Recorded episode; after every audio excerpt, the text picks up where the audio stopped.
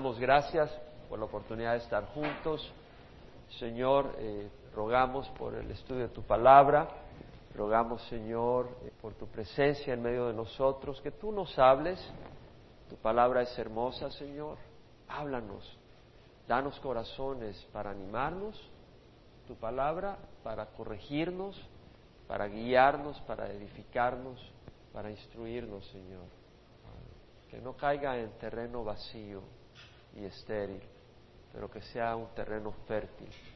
Gracias, Padre. Bendice a tu pueblo en nombre de Jesús. Amén. Se pueden sentar, hermanos. Bueno, hoy empezamos un nuevo libro de las Escrituras, Zacarías. Después de Ageo está Zacarías, es el penúltimo libro del Antiguo Testamento, después viene Malaquías. Así que el libro de Zacarías. Zacarías, en el hebreo Secaria, quiere decir Jehová recuerda. Y es un nombre muy apropiado para el ministerio que Dios le dio a este profeta y sacerdote, era del grupo sacerdotal, porque a través de él Dios declara las bendiciones, porque el Señor recuerda sus promesas, trae a memoria las promesas que le había hecho a Israel, que le había hecho a Abraham, esas promesas de bendición. Después de esa disciplina, después de ese tiempo de castigo, venía el tiempo de refrescarlos con las promesas porque el pueblo había experimentado arrepentimiento. Entonces, eh, Zacarías es usado por el Señor para declarar las bendiciones que Dios tiene para el pueblo arrepentido y también la retribución para los enemigos de su pueblo, eh, la ira de Dios contra aquellos que sin ningún ninguna sensibilidad derramaron su odio contra Israel. Así que muy apropiado. Zacarías eh, es profeta, como vemos. Eh, cuando leamos, veamos que hace referencia al profeta y su libro es profético, es apocalíptico y es escatológico. Habla eh, con lenguaje que revela y con lenguaje de los últimos días. Es un tremendo libro, muy hermoso. Él profetizó durante los días de Ageo. Acuérdense que hablamos de Ageo y cuando él profetizó fue en el año 520 antes de Cristo. El ministerio de Zacarías fue contemporáneo y continuó después de Ageo. Hablamos de que el pueblo de Israel era eh, estaba cautivo, bueno, había, había salido cautivo hacia Babilonia y en el año 539 Ciro, que tomó control eh, Persia que tomó control sobre Babilonia.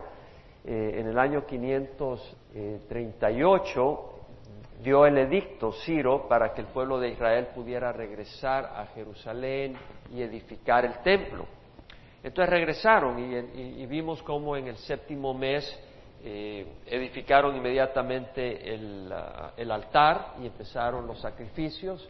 Y en el segundo año de Ciro, por el año 536 antes de Jesucristo, habían puesto la fundación del, templo.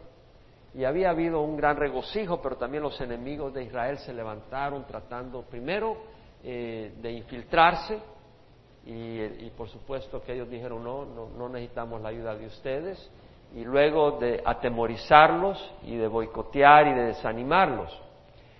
Y lograron más o menos su, propósito, porque los israelitas, los judíos, eh, se empezaron a desanimar y empezaron a preocuparse más por sus casas que por el templo, y por eso el Señor mandó al profeta Geo. De hecho, en el año 522, eh, Artaxerxes dio un edicto, porque lograron estos enemigos eh, poner en mal al pueblo de Israel, y Artaxerxes dio un edicto que pararan la construcción del templo. En el año 520 fue que el Señor envió a Geo diciendo, ¿qué pasa?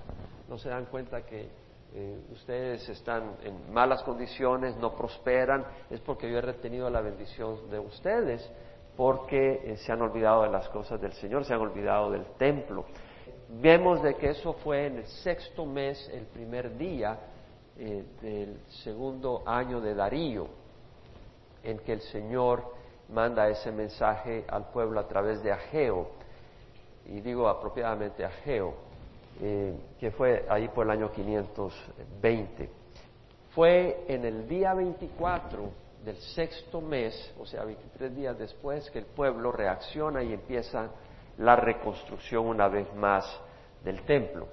Entonces el Señor en el noveno mes, el día 24, declara que las bendiciones de Dios de Él van ahora para el pueblo de Israel, debido a que ellos han, escuchado el llamado de Ageo. ¿Hasta acá estamos bien?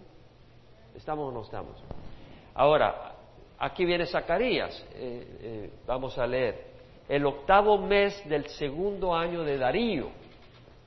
Acuérdese que en el sexto mes, en el primer día, fue Ageo quien les da la declaración que pasa, arranquen, construyan el templo de nuevo. Y fue en el 23, 24 día del sexto mes que empiezan. Entonces ellos ya han empezado la, la reconstrucción del templo, ya han respondido. Pero ahora viene el Señor y envía a Zacarías a darles ánimo. Entonces vemos que en el octavo mes del año segundo de Darío vino la palabra de Jehová al profeta Zacarías, hijo de Berequías, hijo de Ido. Este Zacarías es hijo de Berequías, hijo de Ido, es de la orden sacerdotal, eso lo puedes ver en Nehemías capítulo 12, versículo 1 y versículo 16, donde hace referencia a Zacarías como eh, nieto de Ido, hijo de Baraquías, aunque en, Nehemías hace referencia como hijo de Ido directamente. ¿Qué quiere? Porque en, la, en la genealogía a veces podías decir hijo por referirte a un nieto, a un descendiente. Y Ido era una persona más prominente que Baraquías, que Berequías, perdón. Pero en fin, eh, digo esto para indicar de que Zacarías no solo era profeta, era sacerdote, igual que Jeremías, igual que Ezequiel, que además de profetas fueron sacerdotes. Vemos las dos funciones ahí. Ahora, vemos que dice la palabra de Jehová vino al profeta Zacarías, es decir, es la palabra de Dios. Y nos vamos a dar cuenta la importancia de eso. Es la palabra de Dios. Ahora dice, Jehová se enojó mucho contra vuestros padres. Le empieza a, decir, eh, Dios se enojó mucho contra vuestros padres, les dice. Diles pues, así dice Jehová de los ejércitos. Volveos a mí, declara Jehová de los ejércitos, y yo me volveré a vosotros, dice Jehová de los ejércitos. No seáis como vuestros padres a quienes los antiguos profetas proclamaron diciendo así dice Jehová de los ejércitos, volveos ahora de vuestros malos caminos y vuestras malas obras, pero no me escucharon ni me hicieron caso, declara Jehová. Vuestros padres, ¿dónde están? Y los profetas viven para siempre, pero mis palabras y mis estatutos que yo ordené a mis siervos los profetas no alcanzaron a vuestros padres, por eso se arrepintieron y dijeron, como Jehová de los ejércitos se propuso hacer con nosotros, conforme a nuestros caminos y conforme a nuestras obras, así ha hecho con nosotros. Entonces vemos varias cosas acá, mucho que compartir. En el versículo 3, eh, aquí está dándole ánimo a un pueblo que ya había empezado a reconstruir el templo, que ya había respondido al llamado de Ageo. Y lo que vemos es de que el Señor tiene que animar con su palabra, no una vez, sino varias veces. Entonces tú tal vez, por ejemplo, vienes y escuchas la voz del Señor y dices, claro, y, y empieza a hacer la obra en tu corazón. Pero el Señor quiere que sigas escuchando esa palabra de ánimo, esa palabra de arrepentimiento, esa palabra de corrección, para que tú seas fortalecido en la posición nueva en la que te encuentras. Y vemos que dice en el versículo 3, así dice Jehová de, así dice Jehová de los ejércitos, dile, le está diciendo el Señor a, Zacarías, diles, así dice Jehová de los ejércitos, es decir, diles que soy yo el que estoy hablando. ¿Te das cuenta? No le dices, diles tal, tal, tal, tal cosa, no, le dices, diles, así dice Jehová de los ejércitos. Volveos a mí. Y luego dice, declara Jehová de los ejércitos. Y yo me volveré a vosotros, dice Jehová de los ejércitos. ¿Qué mayor énfasis puede dar el Señor para decir, soy yo el que estoy hablando? Soy yo el que estoy diciendo esto. Y muchas veces venimos acá y decimos, a ver qué enseña el pastor Jaime. Estás equivocado porque lo que enseñamos acá es la palabra de Dios. Yo no le añado ni le quito. Y lo que exponemos es el significado de la palabra de Dios. Y si es el significado de la palabra de Dios, es la palabra de Dios. Y la tenemos que honrar como tal, como la palabra de Dios. Entonces vemos que acá dice, así dice Jehová de los ejércitos, volveos a mí, declara Jehová de los ejércitos, y yo me volveré a vosotros, dice Jehová de los ejércitos. Entonces la palabra volveos en el hebreo shuv quiere decir regresar, como cuando vas en un camino y luego te regresas. Volverse, regresarse, como cuando alguien se desvió, alguien anda en las montañas y vas por tu camino y luego te desvías del camino porque te llamó la atención algunos animalitos, te llamado la atención unos árboles y de repente te desviaste y ya estás lejos del camino. Te empezaste a distraer y ahora te encuentras alejado, estás perdido, estás desorientado y necesitas buscar el camino antes que caiga la noche y te destrocen las fieras o las inclemencias del tiempo, venga el frío, la nieve, vas a las montañas de San Bernardino y si tú te desvías de tu camino y luego no hayas el lugar, te, te desvías demasiado lejos y ya no hayas el lugar, viene una nevada y te mueres te destruyes. Entonces es importante cuando dice, volveos a mí, declara Jehová, y yo me volveré a vosotros. Eso se lo está diciendo a ese pueblo que ya había empezado la reconstrucción del templo. Pero les dice, quiero una verdadera transformación, una verdadera, un, un verdadero regreso a mí. Que no solo sea, ok, vamos a empezar, llamará de petate, llamará de tusa una verdadera transformación de la actitud y el deseo de volver al Señor. En Isaías 55, 6 al 7, dice el Señor, buscad a Jehová. Es como que si te saliste del camino, ¿verdad? Y dice, buscad el camino. Jesús dijo, yo soy el camino. Buscad a Jehová mientras pueda ser hallado. Tú te sales del camino y empiezas a buscarlo, tan pronto te das cuenta que estás fuera del camino, porque después puedes estar tan lejos que no lo hayas. Buscad a Jehová mientras pueda ser hallado, llamadle mientras en tanto esté cerca. El Señor está cerca ahora en medio de nosotros. Y luego dice, abandone el impío su camino y el hombre inicuo sus pensamientos y vuélvase a Jehová, regrésese a Jehová, que tendrá de él compasión, al Dios nuestro que será amplio en perdonar, porque mis pensamientos no son vuestros pensamientos ni vuestros caminos mis caminos, declara el Señor. Como los cielos son más altos que la tierra, así son más altos mis caminos que vuestros caminos y mis pensamientos más que vuestros pensamientos. O sea, lo que el Señor está diciendo es, regrésense al camino, regrésate a mí porque yo tengo buenas intenciones para ustedes. Mis pensamientos son buenos hacia ustedes, no son, no son de destrucción, son de bendición. Ahora, luego dice, no seáis como vuestros padres. Es importante. Ah, dice, no seáis como vuestros padres a quienes los antiguos profetas proclamaron. No seáis como vuestros padres. Y está hablando en su camino espiritual. No siempre debemos de seguir los ejemplos de nuestros padres. No siempre debemos de seguir las prácticas de nuestras familias de las que venimos. No quiere decir que no vamos a honrar a nuestros paddes Dios nos llama a honrar a nuestros padres, a no burlarnos ni despreciarlos. Pero si sus caminos no han sido correctos, si sus prácticas no han sido correctas, la, fidelidad y el orgullo familiar no debe rebasar la línea de la palabra de Dios. Mejor mantente dentro de la palabra de Dios, porque eso es importante.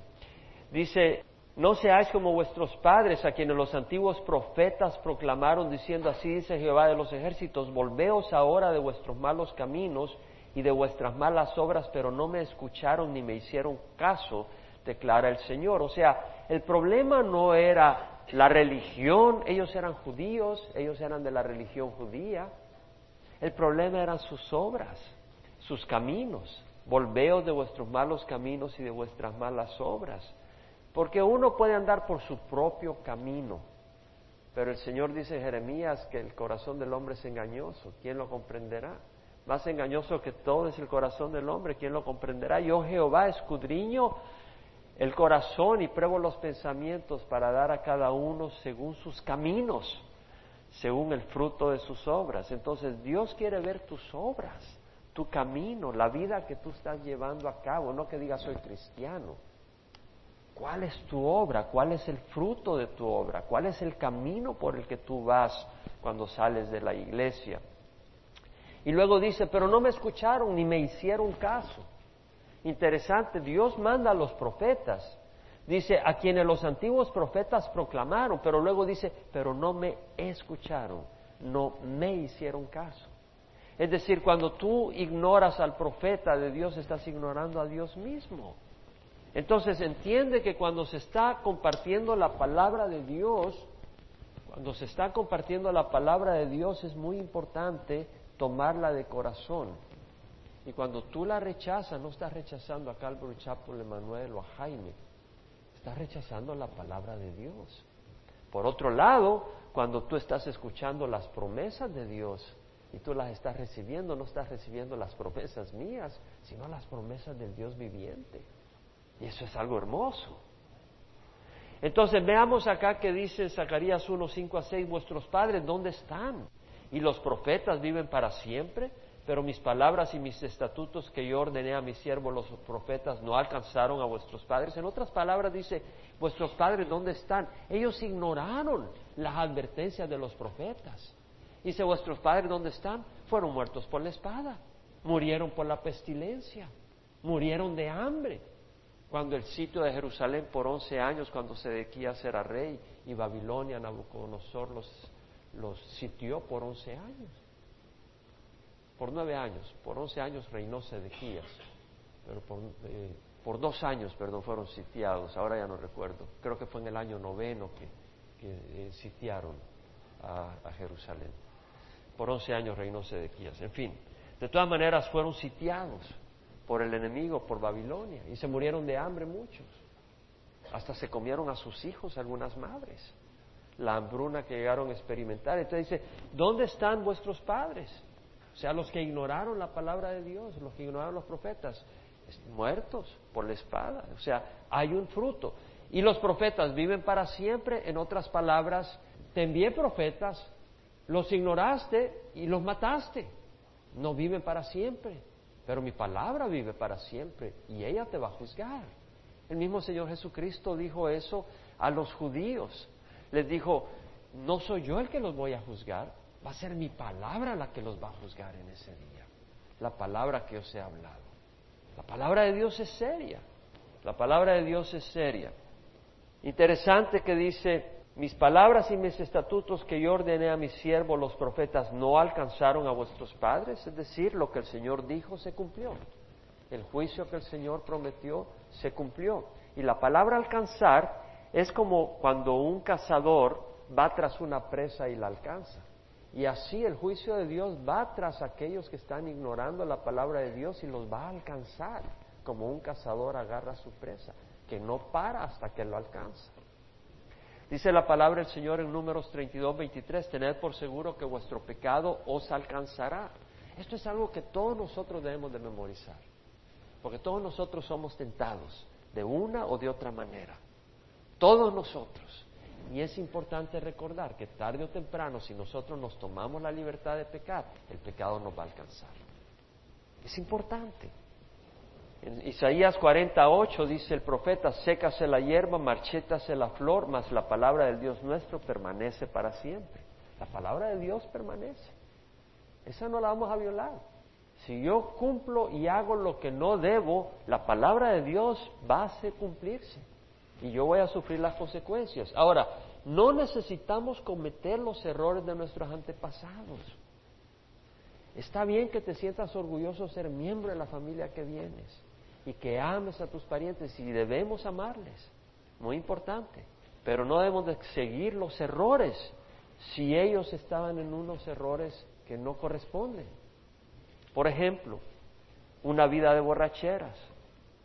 No, que nosotros somos González, Gutiérrez, Ramírez, Simán. Cuidado, si fue una vida de borrachera la que heredamos o si fue una vida de arrogancia, o de vanidad, o de egoísmo, o de machismo. Aquí nosotros somos, ¿verdad? Como muchos latinos, o de fornicación. o de adulterio, o de codicia, o materialismo, o de inmoralidad, o una vida vana alejada de Dios. Porque tal vez había una gran, un núcleo familiar y una gran unidad, pero si estaban alejados de Dios, el fruto vino, las consecuencias vienen. O una apatía espiritual, o ignorancia de Dios y su camino, o ignorar el llamado de Dios, o hipocresía religiosa, todo eso trae destrucción. En primera de Pedro 1, 17 al 19 dice, si invocáis como Padre a aquel que imparcialmente juzga según la obra de cada uno, según la obra, conducíos con temor durante el tiempo de vuestra peregrinación, sabiendo que fuiste redimidos de vuestra vana manera de vivir heredada de vuestros padres, no con cosas perecederas como oro y plata, sino con sangre preciosa como de cordero sin tacha y sin mancha la sangre de Cristo. La vana manera de vivir heredada de vuestros padres. Entonces, no siempre es bueno seguir el camino de nuestros antepasados. Ahora dice, pero se arrepintieron y dijeron, como Jehová de los ejércitos se propuso hacer con nosotros conforme a nuestros caminos y conforme a nuestras obras, así ha hecho con nosotros. Vemos acá de que los que llegaron al exilio y fueron a Babilonia después de la gran paliza, después de la gran destrucción, después de la gran mortandad, después del incendio del templo, después de la gran masacre que hizo Babilonia, muchos de ellos se arrepintieron y dijeron, conforme a nuestros caminos y conforme a nuestras obras, así ha hecho con nosotros.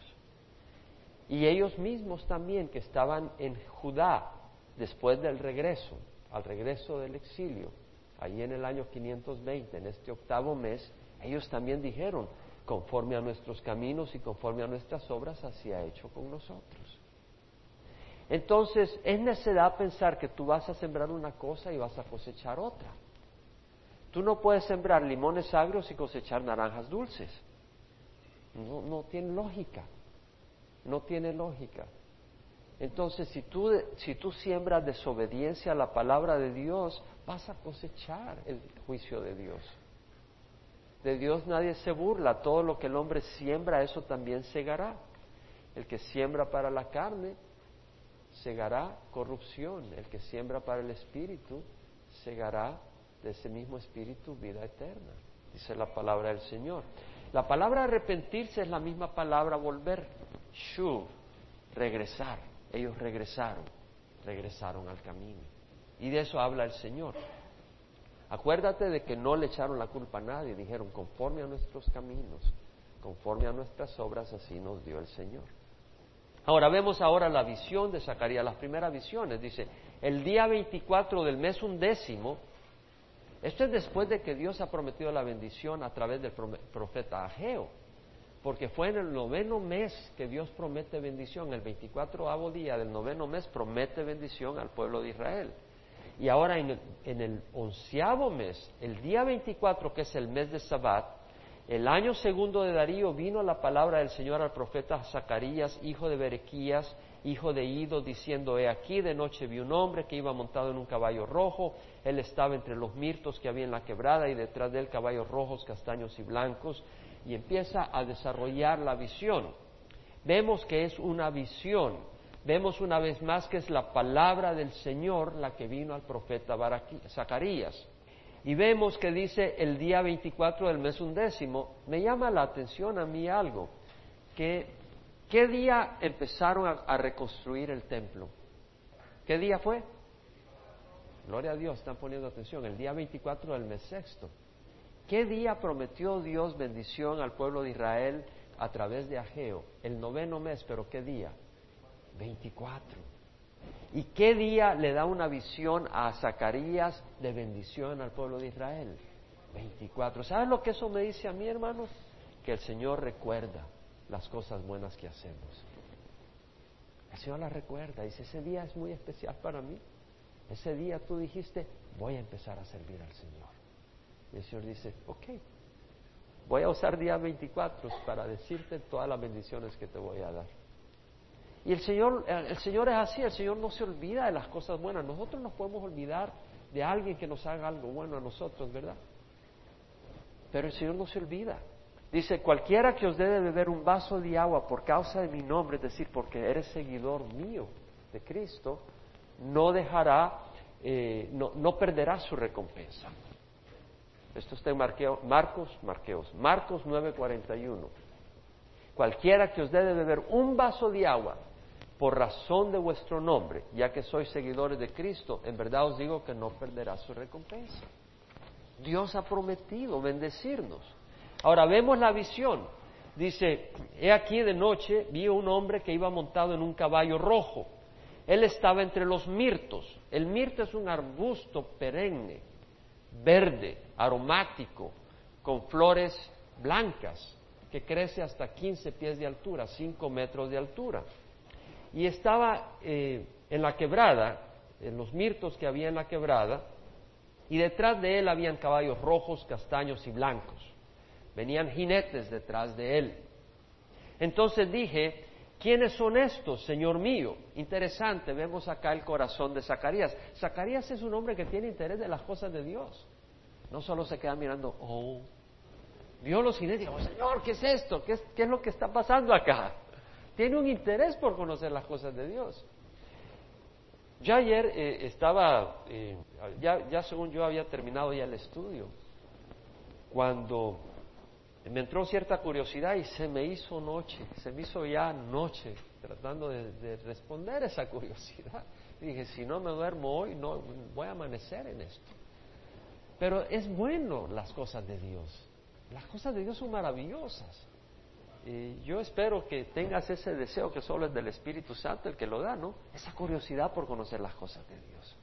Es algo hermoso conocer las cosas de Dios. Entonces vemos acá que dijo, ¿quiénes son estos, Señor mío? Y el ángel que hablaba conmigo me dijo, te mostraré quiénes son estos.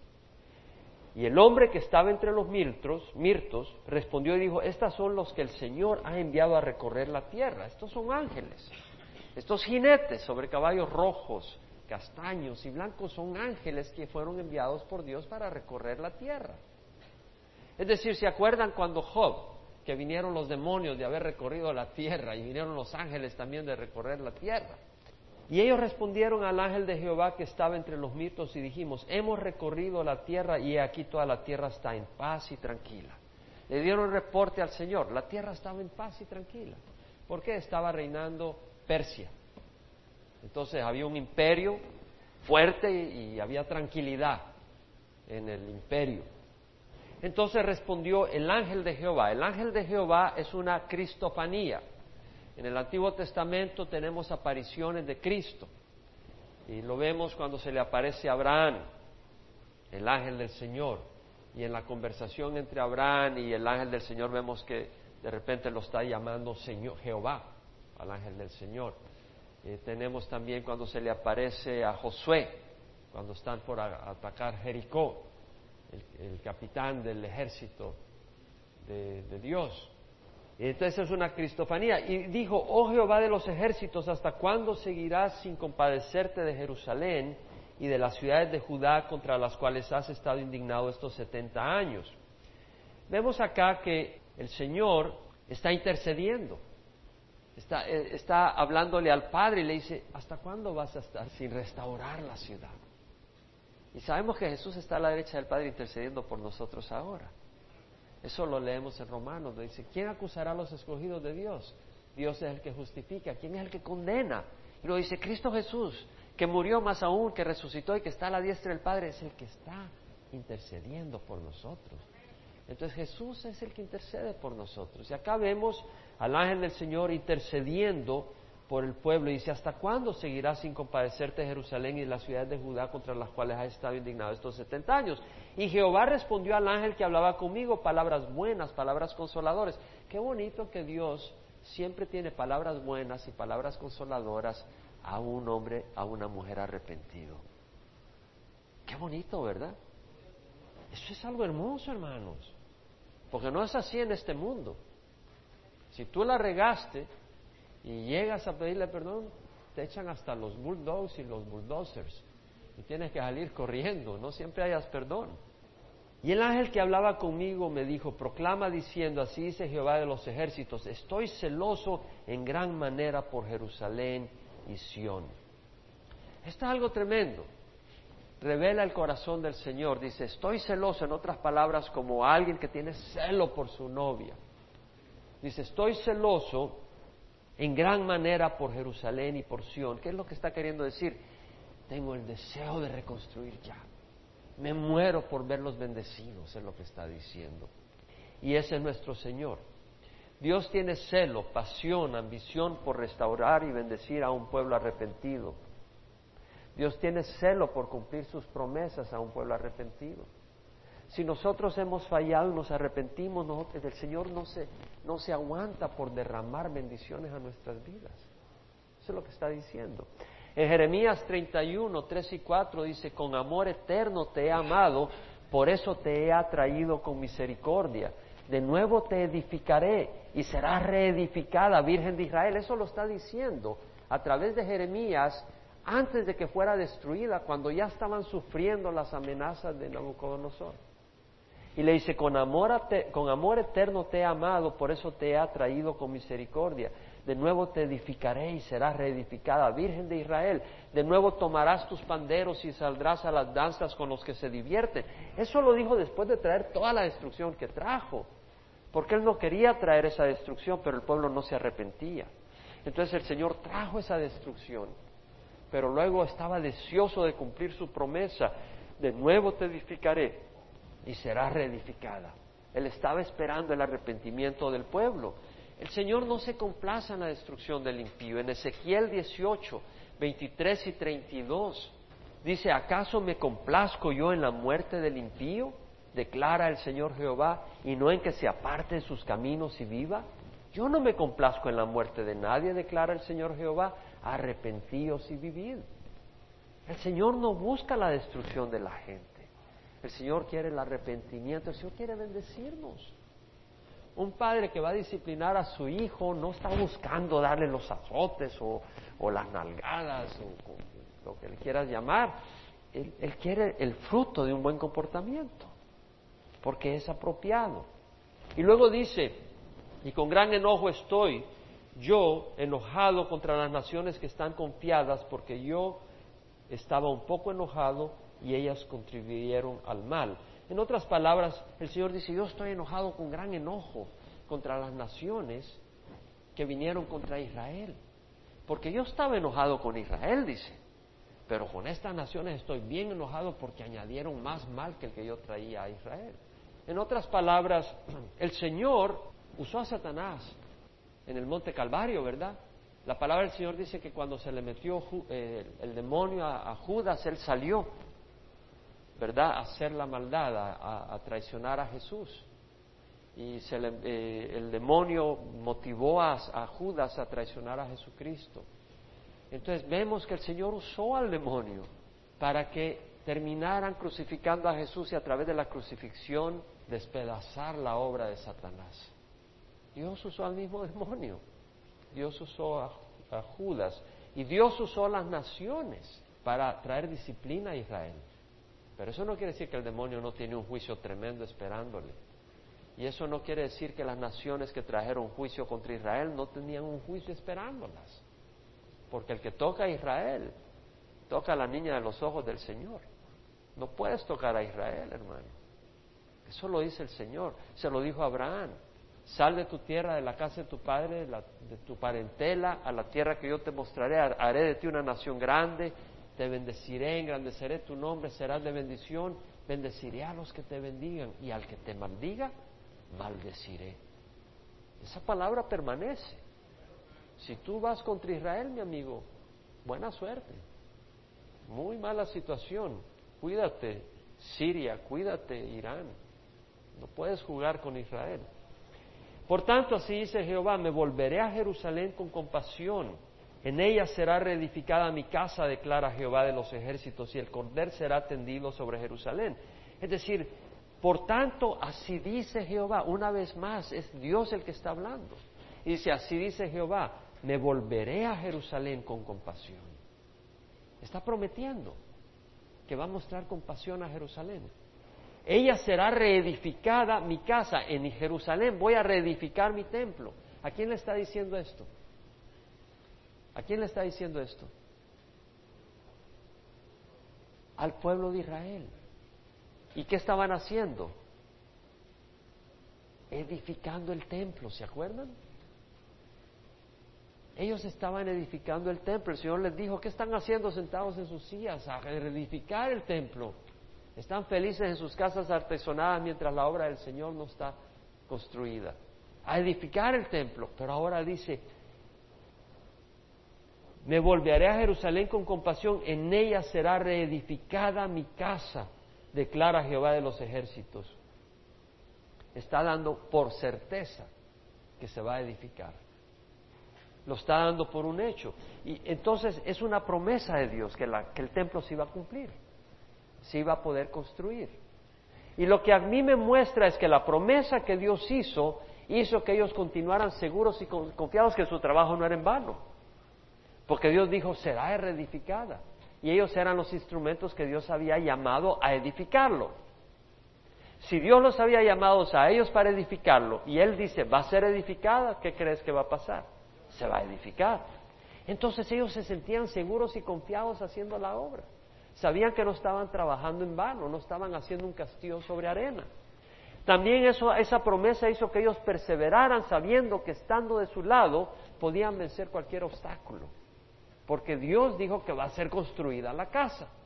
Entonces ellos sabían que Dios había dado su palabra y la casa, el templo iba a ser construido. Y eso les daba gozo y paz porque también sabían que esa casa iba a ser muy gloriosa. Ageo lo dijo, ¿verdad? La gloria de la casa va a ser mayor que la anterior. Entonces vemos la promesa del Señor fue de gran bendición para el pueblo de Israel en el trabajo que estaban llamados a hacer. Y de la misma manera, nosotros tenemos la promesa de Dios que hará la obra en medio de nosotros. Dios nos ha llamado o no nos ha llamado. Dios tiene una obra en nuestras vidas o no tiene una obra en nuestras vidas. De dos maneras, en nosotros y a través de nosotros. ¿Cierto o no? Dios va a trabajar en nosotros y a través de nosotros. ¿Es o no es una promesa de Dios? Es una promesa de Dios. Entonces, mira, en Filipenses 1.6 dice, estando precisamente convencido de esto, que el que comenzó en vosotros la buena obra la perfeccionará hasta el día de Cristo Jesús. ¿Esa es una promesa o no? El que comenzó en vosotros, yo recuerdo, yo acababa de recibir al Señor en el 84 y estaba en el, fue a los cinco años de haber recibido al Señor, estaba en El Salvador y estaba con un pastor que acababa de conocer y estaba compartiéndole el testimonio y estábamos compartiendo un tiempo. Y le compartí algunas cargas y me dice, no te preocupes Jaime, Dios va a hacer la obra.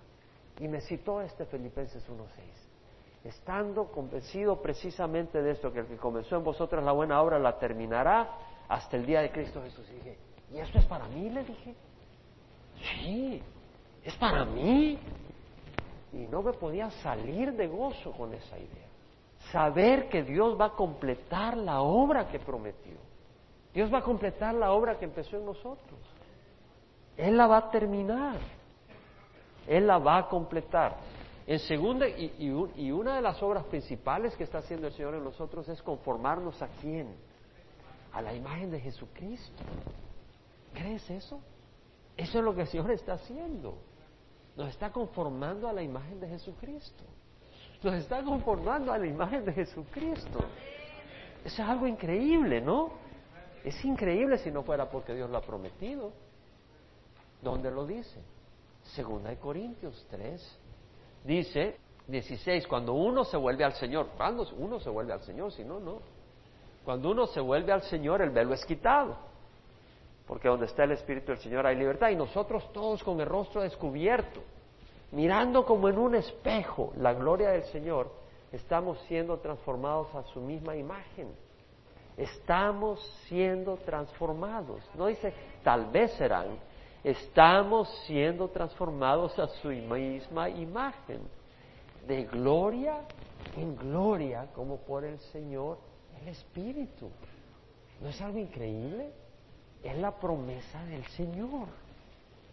Pablo le escribe a la iglesia en Corinto y en dos ocasiones voy a traer son palabras de mucha ánimo. Una me la dijeron a mí cuando estaba en Cuba, en mi viaje último, y siento que era palabra del Señor para mí, donde dice, armados hermanos, estad firmes. Segunda, Primera Corintios 15, 58. Dice, amados hermanos, estad firmes, constantes, abundando siempre en la obra del Señor, sabiendo que vuestro trabajo en el Señor no es en vano. ¿Se acuerdan de que los israelitas, los judíos, podían hacer el templo y, esmerarse porque sabían que no iba a ser en vano. Si tú estás haciendo algo y sabes que viene el enemigo a la par y ya te destruye lo que estás haciendo, deja de hacerlo, ¿no? Es decir, ponte que están los niños ahí jugando y viene uno y está haciendo su castillo de arena y viene uno de esos ratones y viene y te lo destruye. Lo hace tres veces, ya la cuarta vez no lo haces. Pues dice, ¿para qué? ¿Para que venga a destruirlo? Tiene ganas. Pero nosotros sabemos que lo que estamos haciendo va a, perdurar porque Dios es el que está involucrado. Permanecer firmes y constantes, abundando siempre en la obra del Señor, sabiendo que vuestro trabajo en el Señor no es en vano. Y luego a la iglesia de Corinto le dice 2 Corintios 7, 4. Una iglesia con muchos problemas. Había muchos problemas en la iglesia de Corinto. Había uno que tenía por mujer a la mujer de su padre, había unos despelotes, unos desórdenes, de todo. Y le dice en 2 Corintios 7:4, mucha es mi confianza en vosotros, tengo mucho orgullo de vosotros, lleno estoy de consuelo y sobreabundo de gozo en toda nuestra aflicción. Estaba lleno de gozo por la gente de Corinto. Dice, mucha es mi confianza en vosotros. ¿Por qué confiaba en ellos? Porque sabía que el Señor estaba trabajando en ellos que Dios era el que los había rescatado, que ellos habían nacido de nuevo y Dios había empezado una obra y la iba a terminar. Entonces nosotros podemos tener ánimo, hermanos, de que nosotros podemos seguir obrando en las cosas de Dios y no va a ser en vano, y que Dios va a hacer la obra en nosotros. Ahora dice el versículo 17, proclama de nuevo diciendo, así dice Jehová de los ejércitos, otra vez rebosarán mis ciudades de bienes, otra vez el Señor consolará a Sión y de nuevo escogerá a Jerusalén. Son buenas noticias. Es un mensaje, es una visión de bendición la que está teniendo Zacarías el 24 día del onceavo mes. Y dice, otra vez rebosarán mis ciudades de bienes, en otras palabras, otra vez van a estar repletos de bendición. Otra vez el Señor consolará a Sion, otra vez estarán llenos de consuelo y otra vez de nuevo escogerá a Jerusalén. Tres cosas.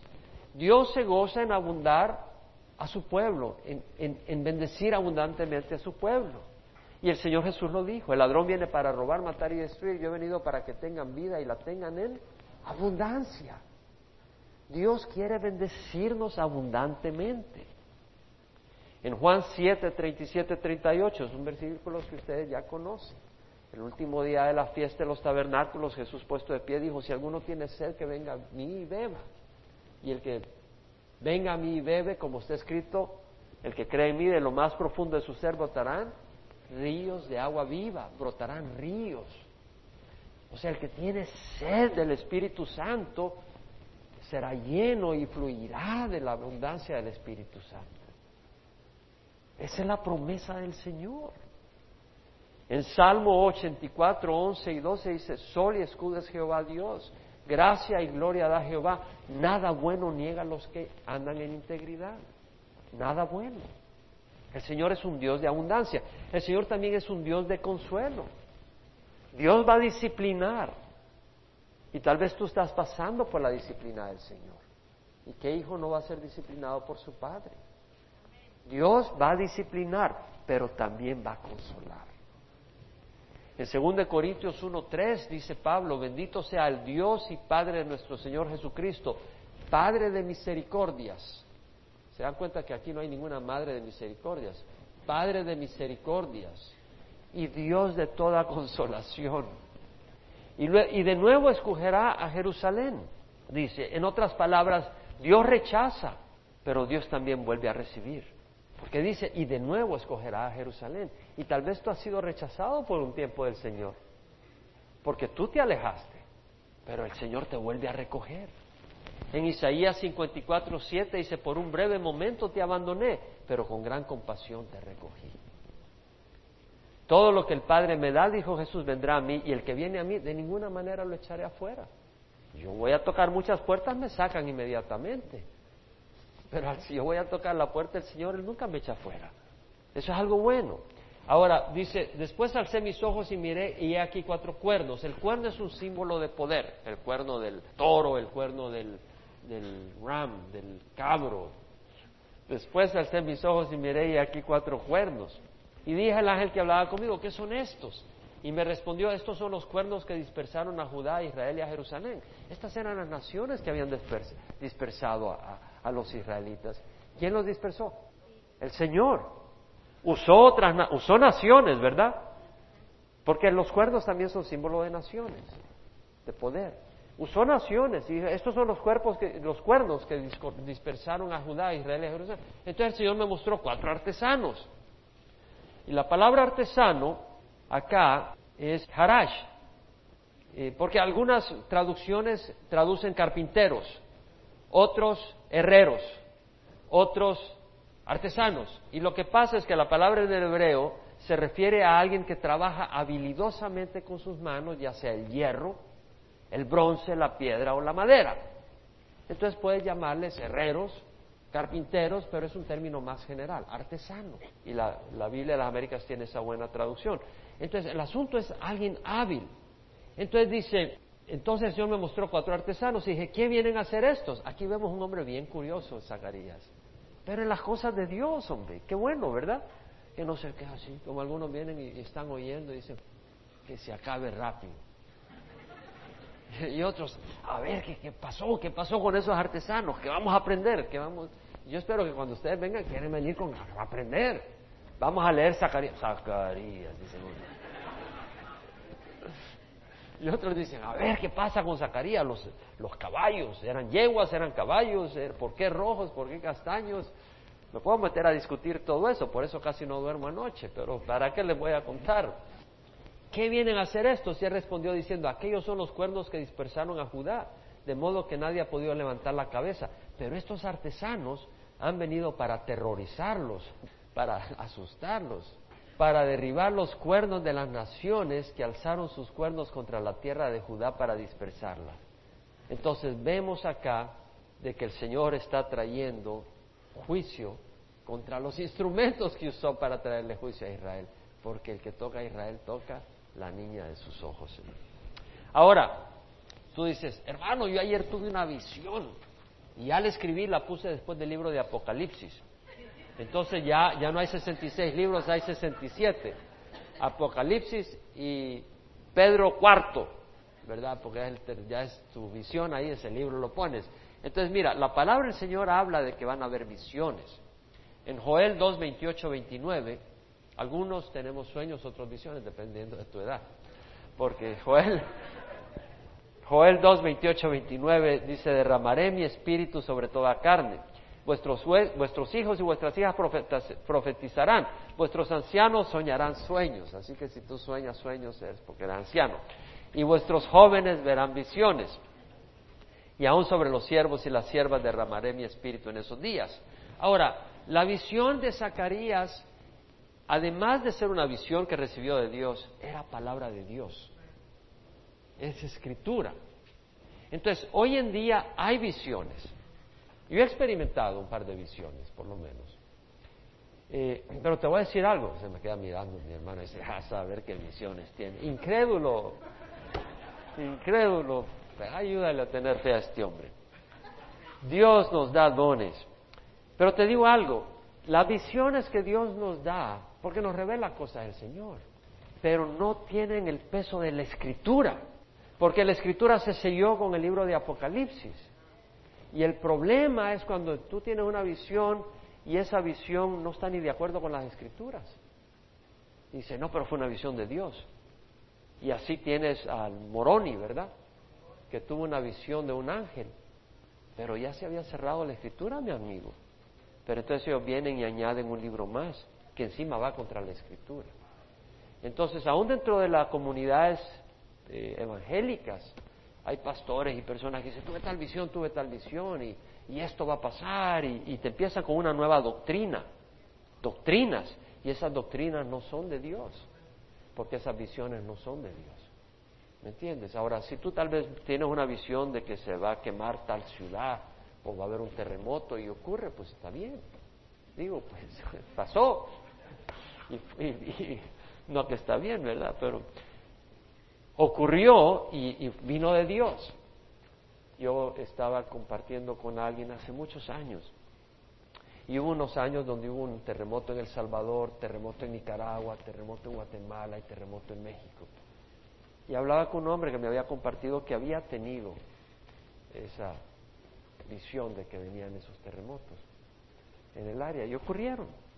Entonces ocurren, pero tú no vas a venir y decir, ok, un libro más que le añado a la escritura. Importante porque hay que ser sabios. Ahí nos quedamos, hermanos. Vamos a pararnos. Señor, te damos gracias por tu palabra. Yo te doy gracias por el esfuerzo de mis hermanos que quieren conocer de ti y aprender, Señor. Y dentro de todo esto, Señor, porque queremos conocer de ti, de las cosas que vienen, las cosas futuras y de las cosas tuyas, Señor. Porque de todas maneras somos tu familia, somos tus hijos. Y nos interesa conocer las cosas tuyas, Señor. Pero Padre, tú nos has hablado también, de alguna manera. Y Señor, haz la obra en los que, en cada uno de nosotros, de acuerdo a lo que nos has hablado. ¿Y tú ahí dónde estás? Si el Señor te ha hablado que necesitas arrepentirte, come home, ven a casa, dice el Señor. Regresa a tu camino. Y si has regresado al camino, el Señor no tiene nada contra ti ya. Te perdonó, te lavó y espera sus bendiciones. Y luego, ten fe. Dios quiere darte tus bendiciones. Dios quiere darte su Espíritu Santo, darte dones. Tal vez tú no puedes pensar que Dios quiere derramar sus dones en tu vida, darte dones, dones de sanidad o de profecía o de enseñanza o sueños y visiones. Tal vez, tal vez Dios te los quiere dar. Y no dejes que la incredulidad, la duda te, te separe de lo que Dios quiere hacer en tu vida. El Señor es bueno y para siempre su misericordia. Alabado sea su nombre. Te invito pues a que hables tú con el Señor un minuto, dos minutos y háblale de acuerdo a lo que Él te ha hablado hoy. Y haz negocio con Él o dale gracias a Él por todas sus promesas y su bondad. Padre, te damos gracias por el gran amor que nos tienes, Señor. Por derramar la sangre de tu Hijo Jesucristo en la cruz por nosotros. Y por recibirnos como hijos y olvidar toda la deuda que te debíamos, Señor y porque eres celoso por bendecir a tu pueblo. Deseoso, Señor, de llenarnos de bendición. Deseoso de consolarnos. De hecho, eres el, el consolador, el Padre de misericordias y Dios de toda consolación. Y Señor, también de nuevo eh, tomarnos como tus hijos cuando estamos lejos de ti, Señor. Gracias por ese gran amor, Señor. Señor, gracias porque has prometido hacer la obra y terminarla. Tú lo has dicho, Señor. Y gracias, Señor, por tus promesas, que nos sirven de ánimo para seguir adelante, sabiendo que no laboramos en vano, Padre. Bendice, Señor, pues a esta congregación y bendice esta semana nuestras vidas, que puedan aquellos que no te conocen tener esa experiencia contigo, Señor. Y Señor, eh, aquellos que no pudieron venir, guíales, ministrales de la manera que sea necesaria, de acuerdo a tu amor y de acuerdo a la necesidad de ellos. En nombre de Jesús. Amén. Dios les bendiga, hermanos.